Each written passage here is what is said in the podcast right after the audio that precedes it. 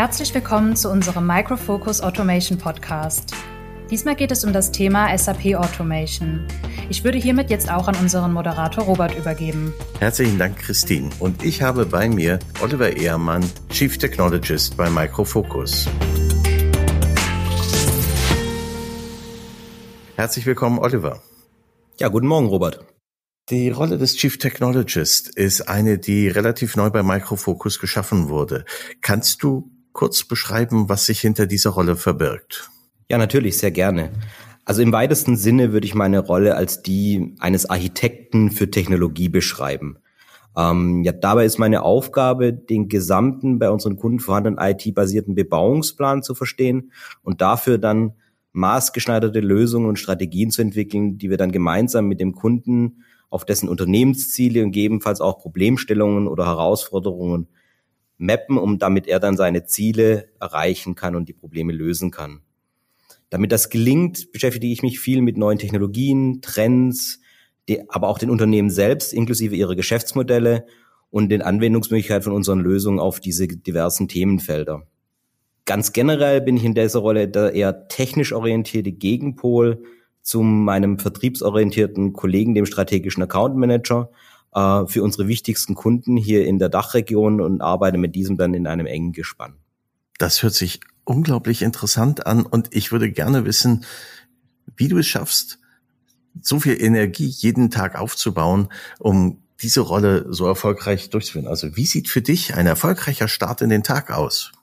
Oh ja, also der erfolgreiche Start in den Tag, der hängt für mich ganz stark davon ab, wie, wie der Morgen abläuft. Und da halt insbesondere in Bezug auf meine Kinder, äh, wenn wir es schaffen, stressfrei hier in den Tag zu starten und die Kinder in den, Kinder, äh, in den Kindergarten oder in die Schule zu bekommen, ohne dass schon die erste Eskalation des Tages gemanagt werden muss. Also zum Beispiel, weil das Brötchen falsch herum aufgeschnitten worden ist oder der eine den anderen schief von der Seite angeschaut hat. Ähm, ja, wenn wir das, diese Hürde genommen haben, dann ist das schon mal ein, eine gute Portion für einen perfekten Start in den Tag. Nebenbei natürlich gemütlich frühstücken und äh, ja die Nachrichten des Tages ähm, am Tablet anschauen und dann kann ein Tag stressfrei beginnen und auch erfolgreich beginnen. Das hört sich richtig, richtig gut an. Dann würdest du dich natürlich am liebsten ins Auto schwingen. Das geht leider im Augenblick nicht so ganz. Aber trotzdem würde mich sehr interessieren, wie für dich die Zukunft der Mobilität aussieht. Ja, gerne. Ich glaube, von meiner Seite wird es ist keine nicht die eine Zukunft äh, für, für die Mobilität, die es geben wird. Ähm, für, aus meiner Sicht ist es je nach Generation, Wohnort, individueller Mobilitätsbedarf ähm, wird sich die Anforderungen an Mobilität grundsätzlich unterscheiden. Und daraus resultiert für mich dann auch verschiedenste Ansätze an Mobilitätskonzepte, die diesen einzelnen Bedürfnissen gerecht werden. Beispiel Carsharing-Konzepte. Sowas wie E-Scooter oder E-Bikes, Flugtaxis, aber auch sowas wie dieses Hyperloop-Konzept ähm, sind sicherlich, sicherlich gute Pfeiler für die Zukunft.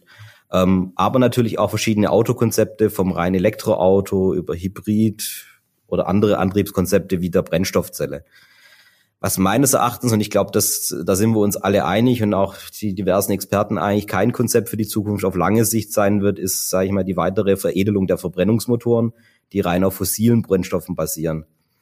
Sieht man ja einfach auch schon daran, dass jetzt einzelne Länder so langsam anfangen, äh, quasi ein Datum festzulegen, ab wann das dann verboten wird.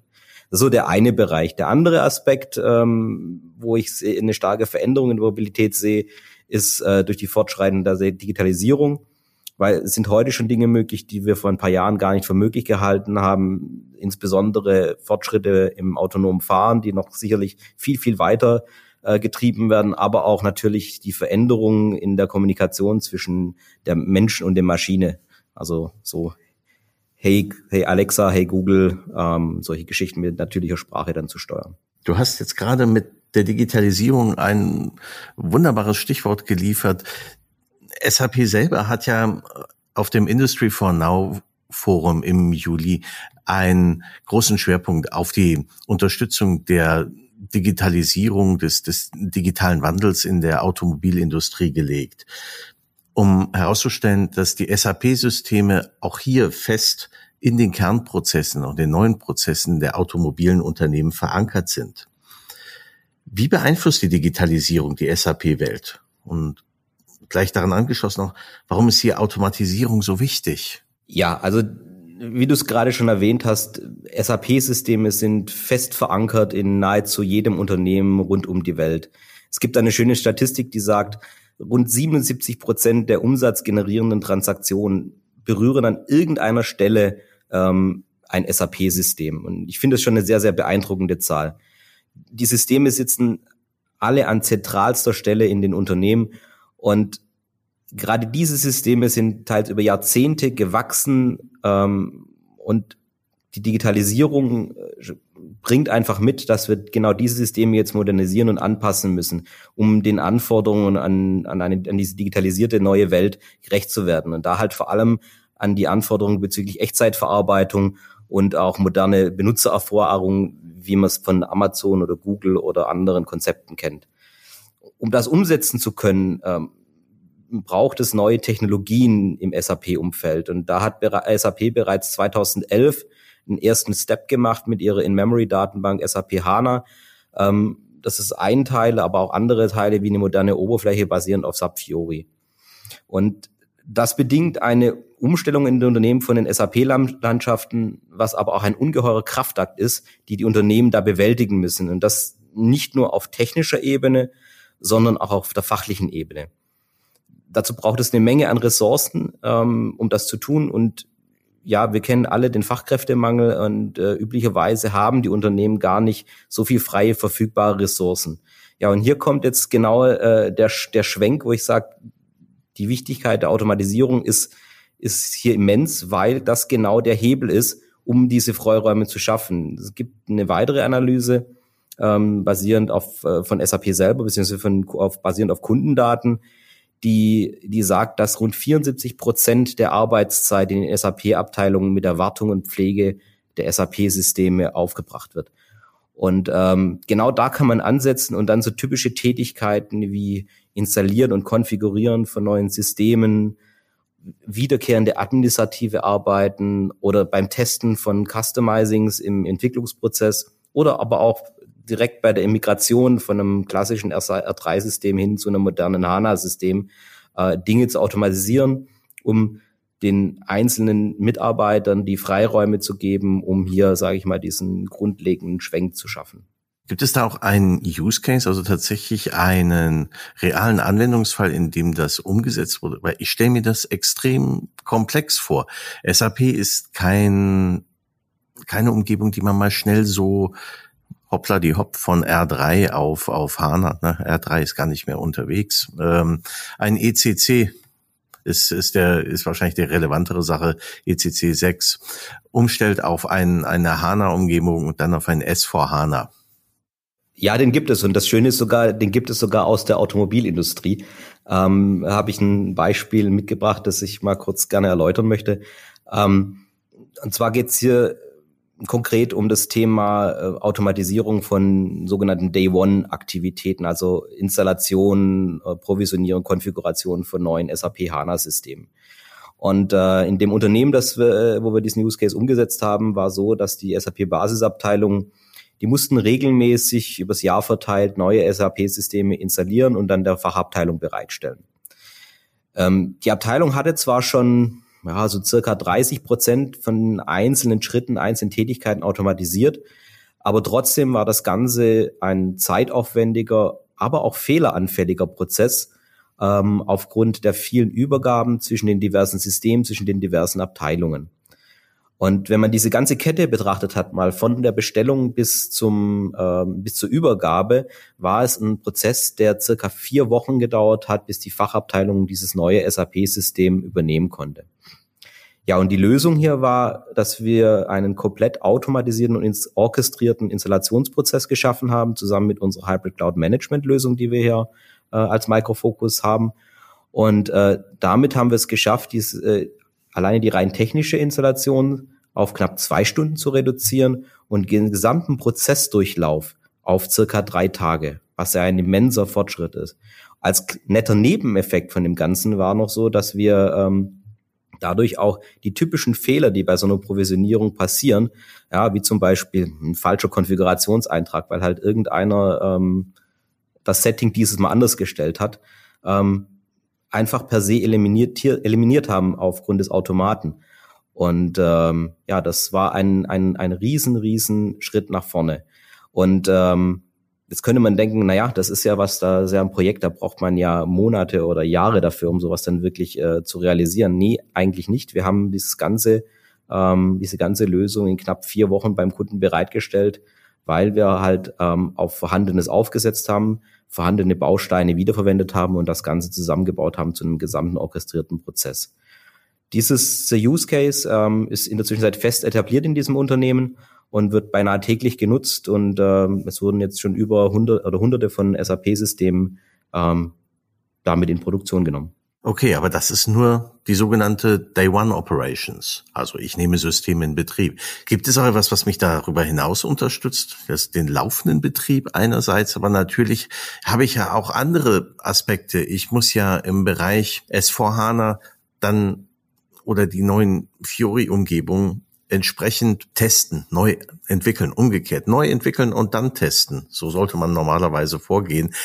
Lässt sich auch dieses in irgendeiner Form automatisieren?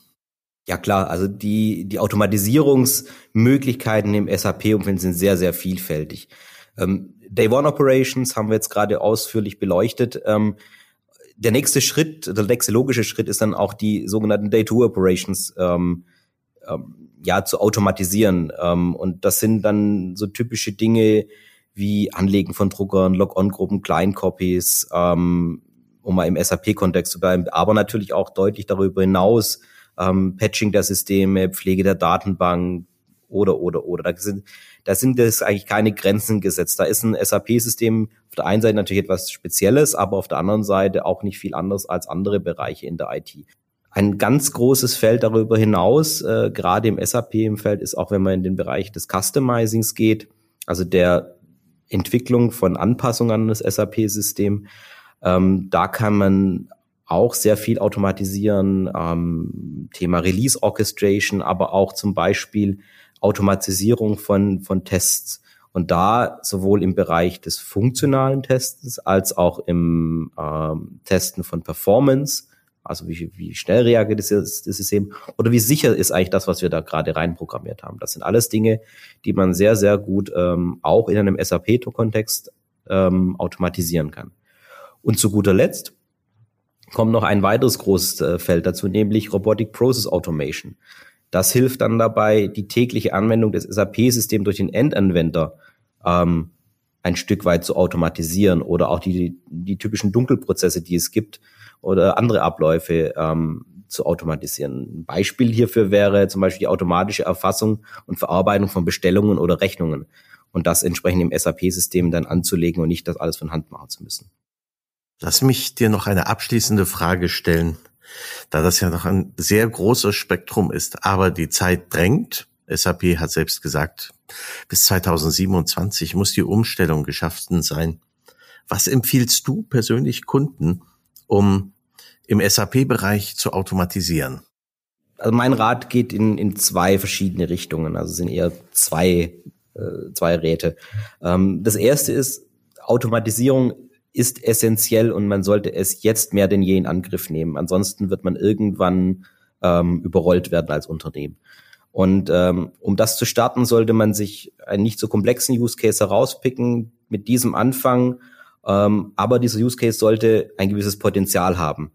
Das führt dazu, dass Automatisierung über alle Ebenen weg im Unternehmen ähm, für gut befunden wird und so auch gefördert wird und man hat es einfacher, das Ganze dann groß zu machen und, ähm, und weiterzutreiben. Das ist der eine Aspekt. Der zweite Aspekt ist, ähm, ja, es gibt für jeden Bereich der Automatisierung gibt es Spezialwerkzeuge, die genau ein oder wenige bestimmte Aspekte perfekt können. Da ist es natürlich leicht, der Verlockung zu widerstehen, zu sagen, wir nehmen für, je, für jedes Thema äh, genau ein Tool und mit dem machen wir das.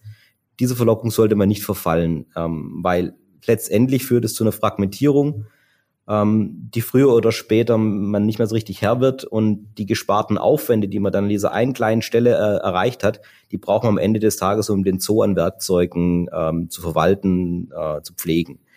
Und gerade im SAP-Umfeld macht es meines Erachtens Sinn, Werkzeuge einsetzen, die nicht nur SAP gut können, sondern die auch ein Stück weit drumrum um SAP rum ähm, Aufgaben übernehmen können, weil man möchte ja schließlich auch die Automation äh, im nahen SAP-Umfeld automatisieren, orchestrieren. Man erinnert sich an das Beispiel vorher mit der Provisionierung. Ja, ähm, wir, wir automatisieren nicht nur die Installation von SAP HANA selbst, sondern auch Dinge drumrum wie Storage, Datenbank, ähm, Netzwerk, ähm, im, im, im Ticketing-System das entsprechend zu tracken und so weiter und so fort. Ich sehe, das bleibt ein sehr, sehr spannendes Thema. Herzlichen Dank, Oliver. Vielen Dank, Robert und Oliver, für eure umfassenden Einblicke in dieses Thema. Hören Sie sich gerne auch noch die anderen Folgen unseres Automation Podcasts an.